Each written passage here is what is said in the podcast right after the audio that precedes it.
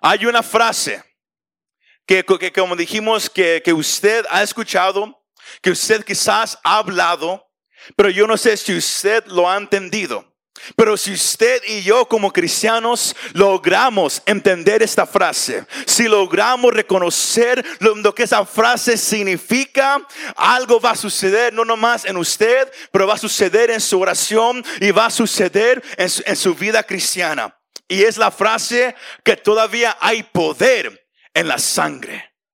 Todavía hay poder en la sangre. ¿Cuántos dicen amén? Todavía hay poder en la sangre de Cristo. Aleluya. Ese es el deseo mío para usted, iglesia, esta tarde. Que usted reconozca que todavía hay poder en la sangre de Cristo. Y es esa sangre que eh, eh, erradica el pecado y puede transformar el más vil pecador a un santo, porque la sangre de Cristo es especial.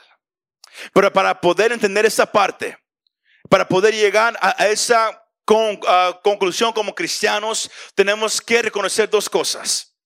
¿Por qué es que, esa sangre tiene poder? ¿Por qué? Y, y, si tiene poder, ¿cómo está todavía hoy activa en estos tiempos? Amén. Porque como cristianos usamos muchas frases, tenemos un lenguaje especial. Usamos la sangre en Cristo tiene poder. Usamos hermano, usamos muchas, muchas frases que, la gente quizás a veces no entiende.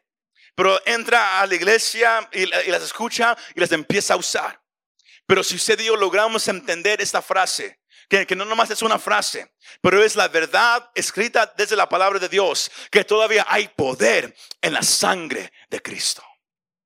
Dígale a, su vecino, ¿sabías que, que, todavía hay poder en la sangre de Cristo? Pero dígase un poco, Nemo, todavía hay poder en la sangre de Cristo. Ahora, para poder llegar a esa conclusión, comencemos en esta parte. Lo que la cruz representa. Lo que la cruz representa. Porque, porque como, como cristianos, como humanos, cuando alguien escucha el nombre Jesús, Jesus, Jesucristo, Jesus Christ, todos inmediatamente tienen una imagen. ¿Y sabe cuál es esa imagen? La cruz, the cross. Para algunos, esa cruz representa muerte. Para otros, esa cruz representa salvación. Pero saben una cosa, para usted y para mí, esa cruz se tiene que hacer más que un símbolo más que un símbolo de salvación o el cristianismo. Esa cruz se tiene que hacer en su vida personal suya el momento definitivo de la vida de nuestro Señor Jesús. ¿Por qué? Porque la cruz, la cruz representa la causa por la cual Jesús vino. La causa por la cual Él vino a este mundo. Él no vino para enseñarnos que, que fuéramos buena gente. Él no vino a enseñarnos no, no, no, no, más que, que, que, que diéramos dinero a una causa. No, Él vino con un propósito. Y usted lo puede encontrar en su Biblia, en el libro de Marcos, capítulo 10, versículo 45, que dice, porque ni siquiera el Hijo del Hombre vino para ser servido, sino para servir y para dar su vida en rescate por muchos. Él vino con un propósito, a dar su vida por la humanidad. Él vino a morir en el lugar del hombre, en el lugar mío, en el lugar de usted, en el lugar de su familia, en el lugar de su vecino, en el lugar de, aquella persona que, usted quizás no le cae bien. Él vino a morir en el lugar de todos.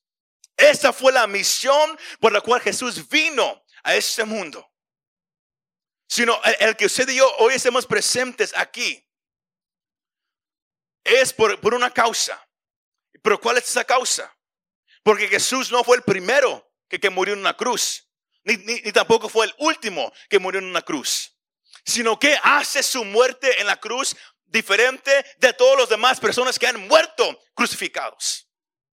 What makes it so different? ¿Qué hace la muerte de Jesús en la cruz tan diferente de todos los demás que han muerto crucificados. Porque, porque si usted puede entender esa pregunta Y usted, y si usted la puede responder, usted, usted va a poder ayudar a muchos a que conozcan a Jesús. Porque hoy en día todos dicen, Él fue nomás un hombre. Su, su muerte en la cruz no significa nada. Pero usted y yo que, hemos, que nos hemos metido en la Biblia, sabemos que hay mucho más que eso. There's more to that. Que, no nomás él, murió en la cruz, hay mucho más que eso. Su muerte fue única. ¿Y sabe por qué? ¿Sabe por qué pues, fue su muerte única? Porque Él es el único Hijo de Dios. Él es el único Hijo de Dios. 100% hombre y 100% Dios. Pero como Él mismo dijo ahí en Marcos 10:45, Él vino con, con una misión. Porque Pablo dice en Romanos 5:12, por tanto, como el pecado entró en el mundo por un solo hombre, y por medio del pecado entró la muerte. Así la muerte pasó a todos los hombres, por cuanto todos pecaron. Algo pasó desde, eh, en el comienzo de la creación, cuando Dios formó al, hombre Adán y a, su esposa Eva.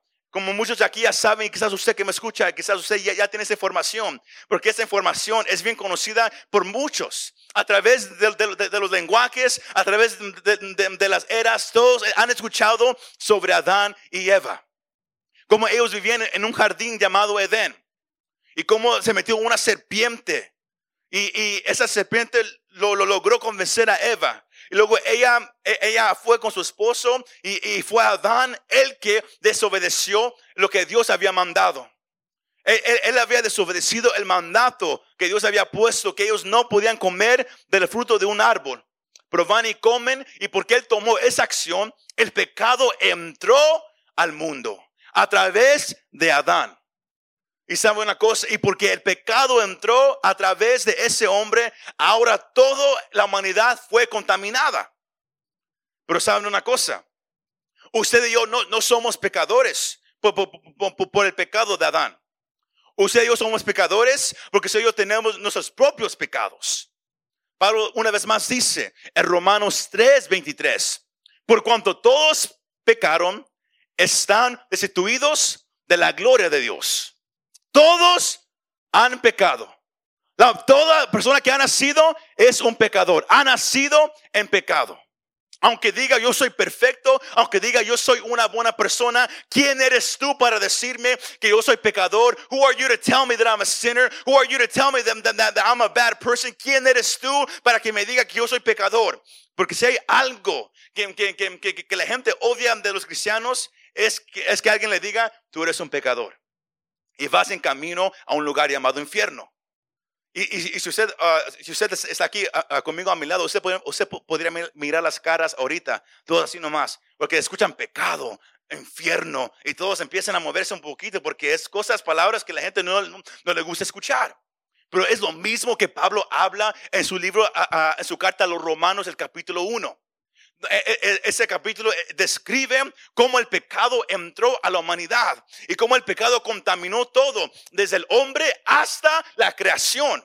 La, gente se pregunta, ¿por qué, Dios, ¿por qué Dios permite que haya tornados, que haya huracanes, que haya terremotos que mate a mucha gente? Si Él es un Dios de amor, ¿por qué Él permite todo? El pecado entró y contaminó todo. La tierra está contaminada. Usted ahí lo puede leer, el capítulo 1, versículo 19 al 22, se me hace, si, soy correcto, habla de cómo la creación está esperando la redención de Dios. Para que un día ya no tenga que sufrir como está sufriendo. Sino todo lo que usted mira, no es que Dios es un Dios malo que manda eso, no, el pecado ha contaminado todo. El pecado contaminó todo. Y saben una cosa, aunque a nosotros no, no, no nos guste, el, pecado es universal. David dijo en Salmos 51, 5, que en pecado yo nací, en, en pecado mi madre me trajo al mundo. Todos los que nacen nacen en pecado. Pero el corazón del pecado es orgullo.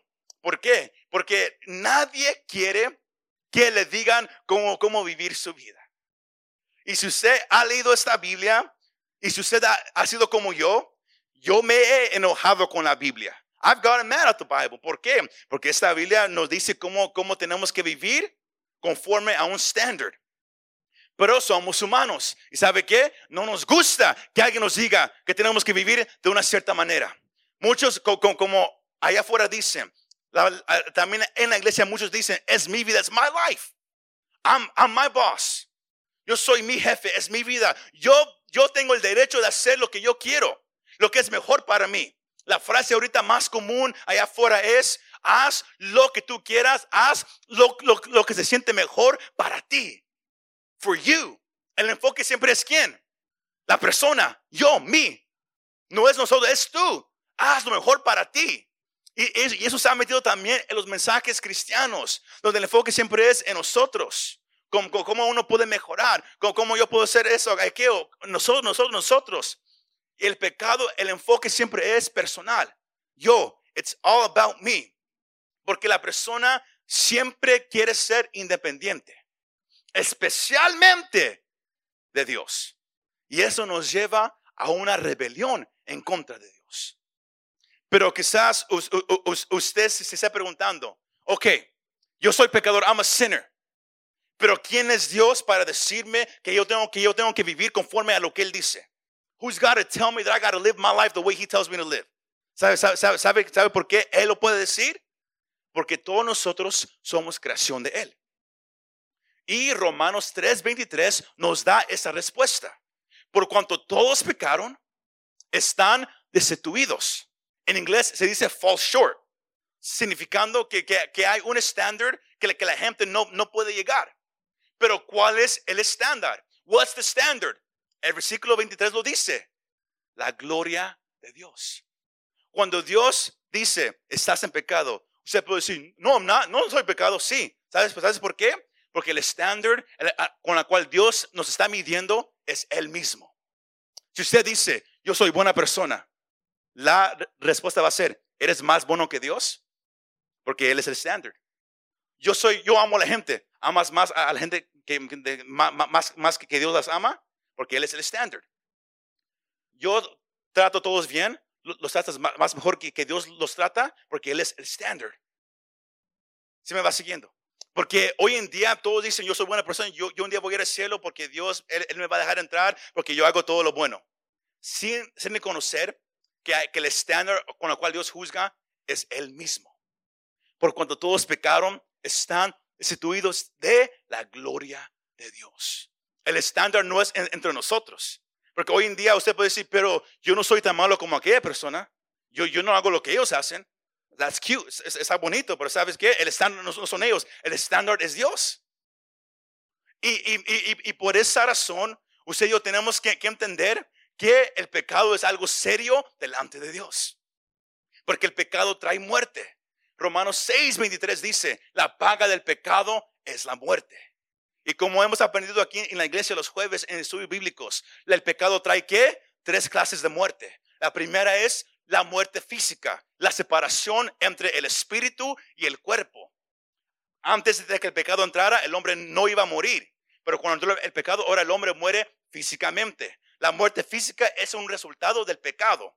Número dos, el pecado trae muerte espiritual. ¿Qué es eso? Que ahora el hombre cuando nace no tiene relación con Dios.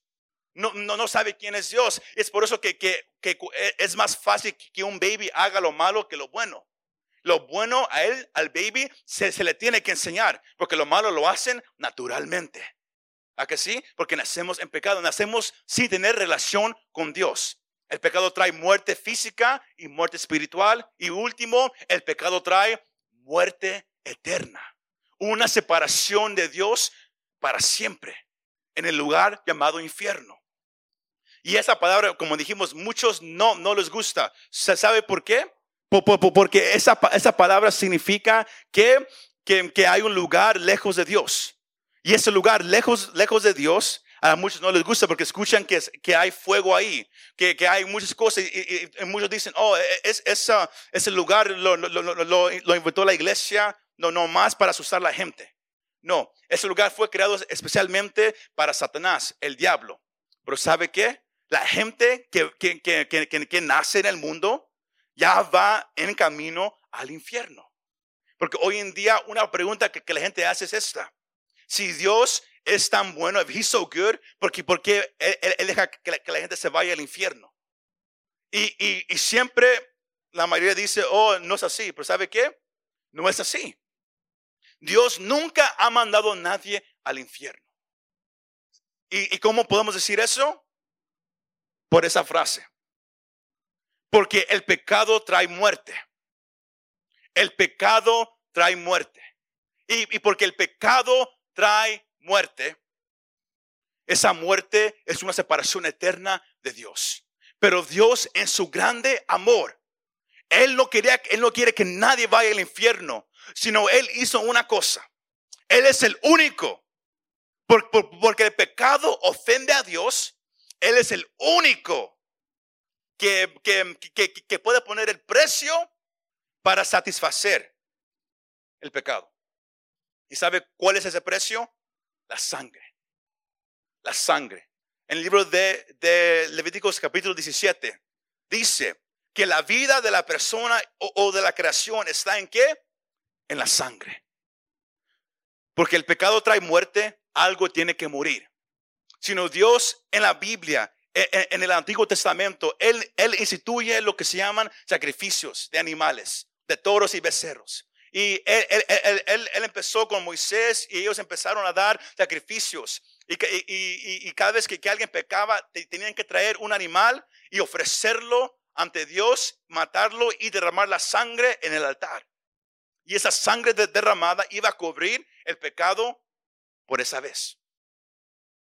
Había un día especial para Israel llamado el Día de Expiación, el Day of Atonement, que, que, se hacía una vez al año, donde iban, mataban miles de, de, ah, machos cabritos y los mataban para qué? Para ofrecer sacrificio por el pecado de todo el pueblo. Y ahí se perdonaban los pecados por esa sangre pero luego lo tenían que ofrecer otra vez. Sino, sino era un ciclo que se empezó a repetir. Y Dios dijo, desde la fundación del mundo, Él había preparado una persona que iba a venir a pagar el precio y ese precio se iba a pagar nomás una vez. No otra vez, no otra vez, otra vez, iba a ser un precio que, que, se iba a pagar nomás una sola vez por todo el pecado. Pero esa persona que, que, viniera tenía que, haber, tenía que ser diferente de todo lo demás. Porque si fuera nomás un animal, iba a cubrir el pecado nomás por ese día.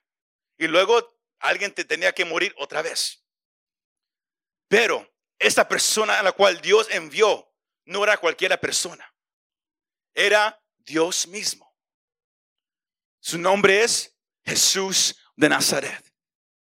Y si alguien, eh, eh, y esa es aquí la parte donde, muchos no les, les, les gusta esto. Porque para entender esa parte, uno tiene que reconocer que Jesús es Dios. Que Él es 100% hombre y 100% Dios. Que él no, él no fue nomás un buen hombre, un buen maestro, no, Él era Dios en la carne. Dios en la carne. Y saben una cosa, cuando el Señor Jesús bajó a este mundo y tomó forma en carne, Él vino con un propósito, dar su vida por la humanidad, como el precio para satisfacer la demanda del Padre. Porque el Padre demandaba que, se, que, que hubiera sangre derramada por el pecado. Pero los animales ya no eran suficientes. Una vez al año ya no era suficiente. Tenía que ser un pago nomás una sola vez. Y es ahí donde vino el Hijo de Dios para derramar su sangre. Porque Él, porque Dios mismo, Él comenzó los sacrificios. En, el libro de Génesis, cuando Adán y Eva pecaron, el, Dios, él, mismo mata a un animal, Él derrama la sangre y, y Él cubre a Adán y Eva con la piel de ese animal. Y ahí es ahí donde, miramos cómo Dios usa la sangre para satisfacer la demanda y el pago que, el pecado trae.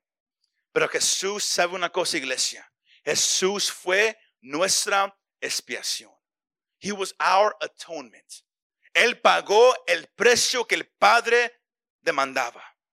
Pero la, cosa increíble de, de, todo esto, como dice Hebreos capítulo 9, versículos 24 al 26, dice así, porque Cristo no entró en el santuario hecho por los hombres, el cual era un mero reflejo del verdadero, sino que entró en el cielo mismo para presentarse ahora ante Dios en favor de nosotros. Y no entró para ofrecerse muchas veces como el sumo sacerdote lo hacía. Cada año entra en el lugar santísimo con sangre ajena. Si así fuera, Cristo habría tenido que morir muchas veces desde la creación del mundo. Pero ahora, al final de los tiempos, se presentó una sola vez y para siempre. Y se ofreció a sí mismo como sacrificio para quitar el pecado. Hay una sangre que se derramó por el pecado que tiene poder. Y no es la sangre de un animal. No es la sangre de un hombre mortal. Es la sangre que derramó el Hijo de Dios. ¿Y por qué usamos esa frase que la sangre de Cristo tiene poder?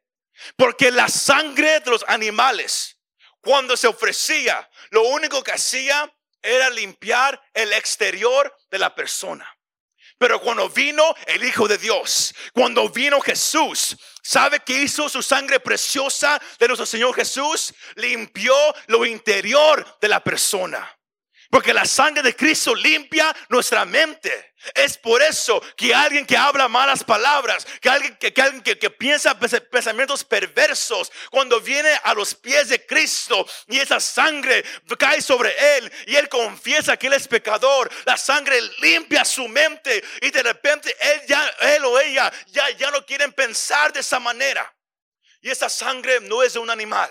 No es de cualquiera, es la sangre poderosa de Dios que fue derramada en la cruz del Calvario. Tiene poder porque limpia la mente. Tiene poder porque limpia el corazón. Limpia el corazón. Usted puede entrar con una, con una manera, con un corazón perverso, alejado de Dios, pero al, escuchar su mensaje, al venir ante Él, al, al, llamarlo con su voz y confesar que Él es el Señor, esa sangre viene y limpia su corazón, demostrando el poder de Jesús. Si, me va, si, está conmigo todavía, esa sangre tiene poder. ¿Por qué? Por lo que hace en la persona.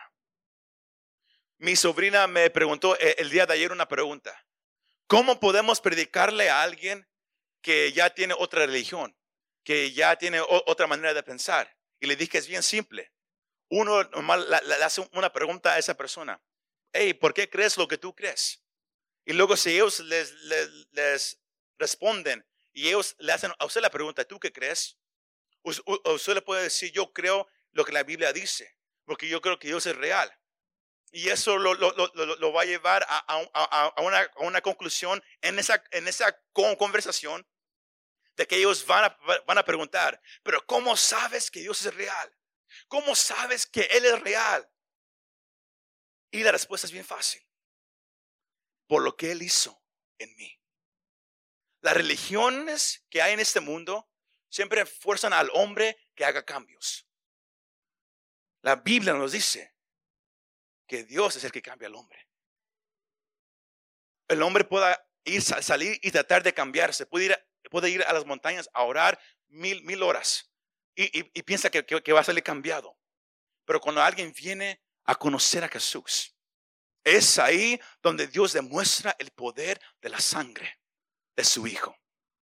Que usted puede venir de una manera y usted, aunque quizás usted no lo conoce muy bien, usted confiesa que Él es el Señor que Él es el Hijo de Dios y que Él murió en esa cruz y que resucitó de los muertos.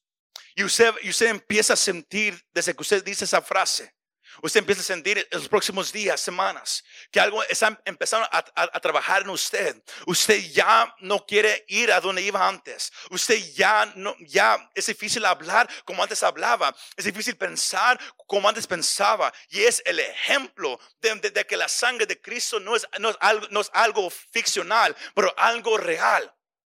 Porque la sangre tiene poder. Porque la sangre todavía La misma sangre que, que, que se derramó en una cruz hace más de, hace casi dos mil años atrás.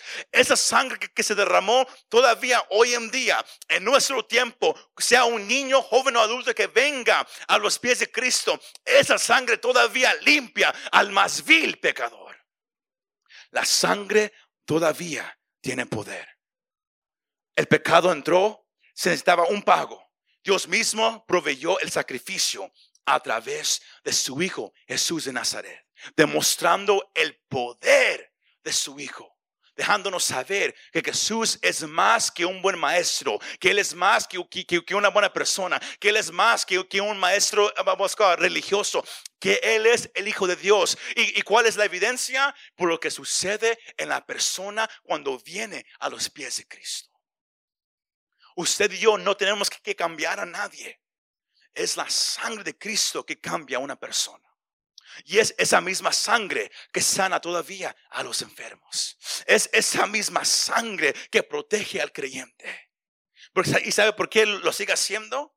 Porque el, el hombre que murió no fue nomás hombre, fue 100% hombre y 100% Dios.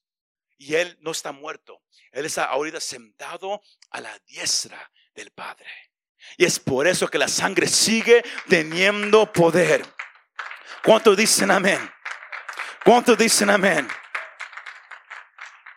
Hebreos 10, 12 dice, pero Cristo, después de ofrecer una sola vez un sacrificio por los pecados, para siempre se sentó a la derecha de Dios. Y de ahí en adelante está en espera de que sus enemigos sean puestos por estrado de sus pies. Él, por medio de una sola ofrenda, hizo perfectos para siempre a los santificados. El sacrificio de Jesús fue una sola vez. ¿Por qué? Porque su sangre tiene poder. Porque él, él es, Él era y Él es perfecto. Él murió porque Él vivió una vida perfecta y su sacrificio fue perfecto delante de Dios y ese sacrificio nos trajo esa libertad y esa victoria. Mateo 26, 28 dice, la, en la noche que, Él iba a ser entregado, Él tuvo una cena con sus discípulos y Él les dijo, tomad de esta copa, porque esta es mi sangre que va a ser derramada para, para, para vosotros. Y esta sangre, ¿sabe qué hizo? Es el comienzo del nuevo pacto. ¿Y cuál es el, viejo pacto? Que el hombre tiene que, que, tratar de placer a Dios a través de una ley, siguiendo ley tras ley, regla tras regla. El nuevo pacto es este, que ahora Dios abrió el camino para que cualquier persona pueda venir ahora a conocer a Dios íntimamente. Jeremías 31, Ezequiel 37 dice, que, ahora Dios comenzará un nuevo pacto, escribiendo su ley ahora en el corazón de la gente, trayéndolos hacia Él. Jesús, cuando Él derramó su sangre, Él, su sangre paga el precio del pecado, su sangre trae sanidad, trae liberación, pero su sangre también nos trae a una nueva relación con el Padre. Como dijimos hace unos días, Jesús mismo dijo, yo soy el camino, yo soy la verdad y yo soy la vida y nadie viene al Padre si no es por mí. ¿Y sabe qué iglesia? Ahora usted y yo podemos entrar confiadamente a la presencia del Padre. Hebreos 10, 19 dice, hermanos, pues con toda libertad podemos entrar en el lugar santísimo. ¿Por qué? Por la sangre de Jesucristo, por el camino nuevo y vivo que Él nos abrió a través del velo es decir, de su propio cuerpo. Y puesto que tenemos un gran sacerdote al frente de la casa de Dios, acerquémonos con un corazón sincero y con plena, y, con plena ¿qué? Seguridad de fe. Cuando usted viene a Jesús y, usted confiesa, lo, confiesa como Señor Salvador, usted tiene su fe y su salvación asegurada. Si sí, esta parte. Usted tiene su salvación asegurada. Se llama la doctrina de aseguranza, the assurance of salvation. Que usted es salvo. Y si alguien a usted le pregunta, ¿eres tú salvo? Usted puede decir, sí. ¿Por qué? Porque su sangre que él derramó pagó el precio por mis pecados. Usted y yo no tenemos que hacer nada para merecer la salvación. Él ya pagó el precio. Y si Él pagó el precio, está pagado por completo. Esa es la aseguranza que usted, que tenemos de la salvación en Cristo. Que si Él pagó el precio, está pagado. Él no lo, él no lo pagó a la mitad. Él, él no usó una credit card para pagarlo después. No, Él lo pagó ahí pleno, ahí mismo con su muerte. El precio está pagado. Y con la plena seguridad de la fe, con el corazón purificado de una mala conciencia y con el cuerpo lavado en agua pura, mantengámonos firme y sin fluctuar la esperanza que profesamos, porque fiel es el que prometió.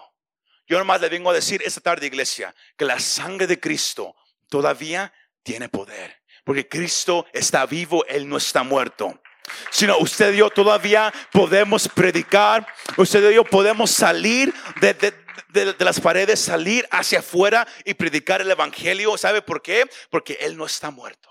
Él está vivo y su sangre tiene poder porque Él está vivo.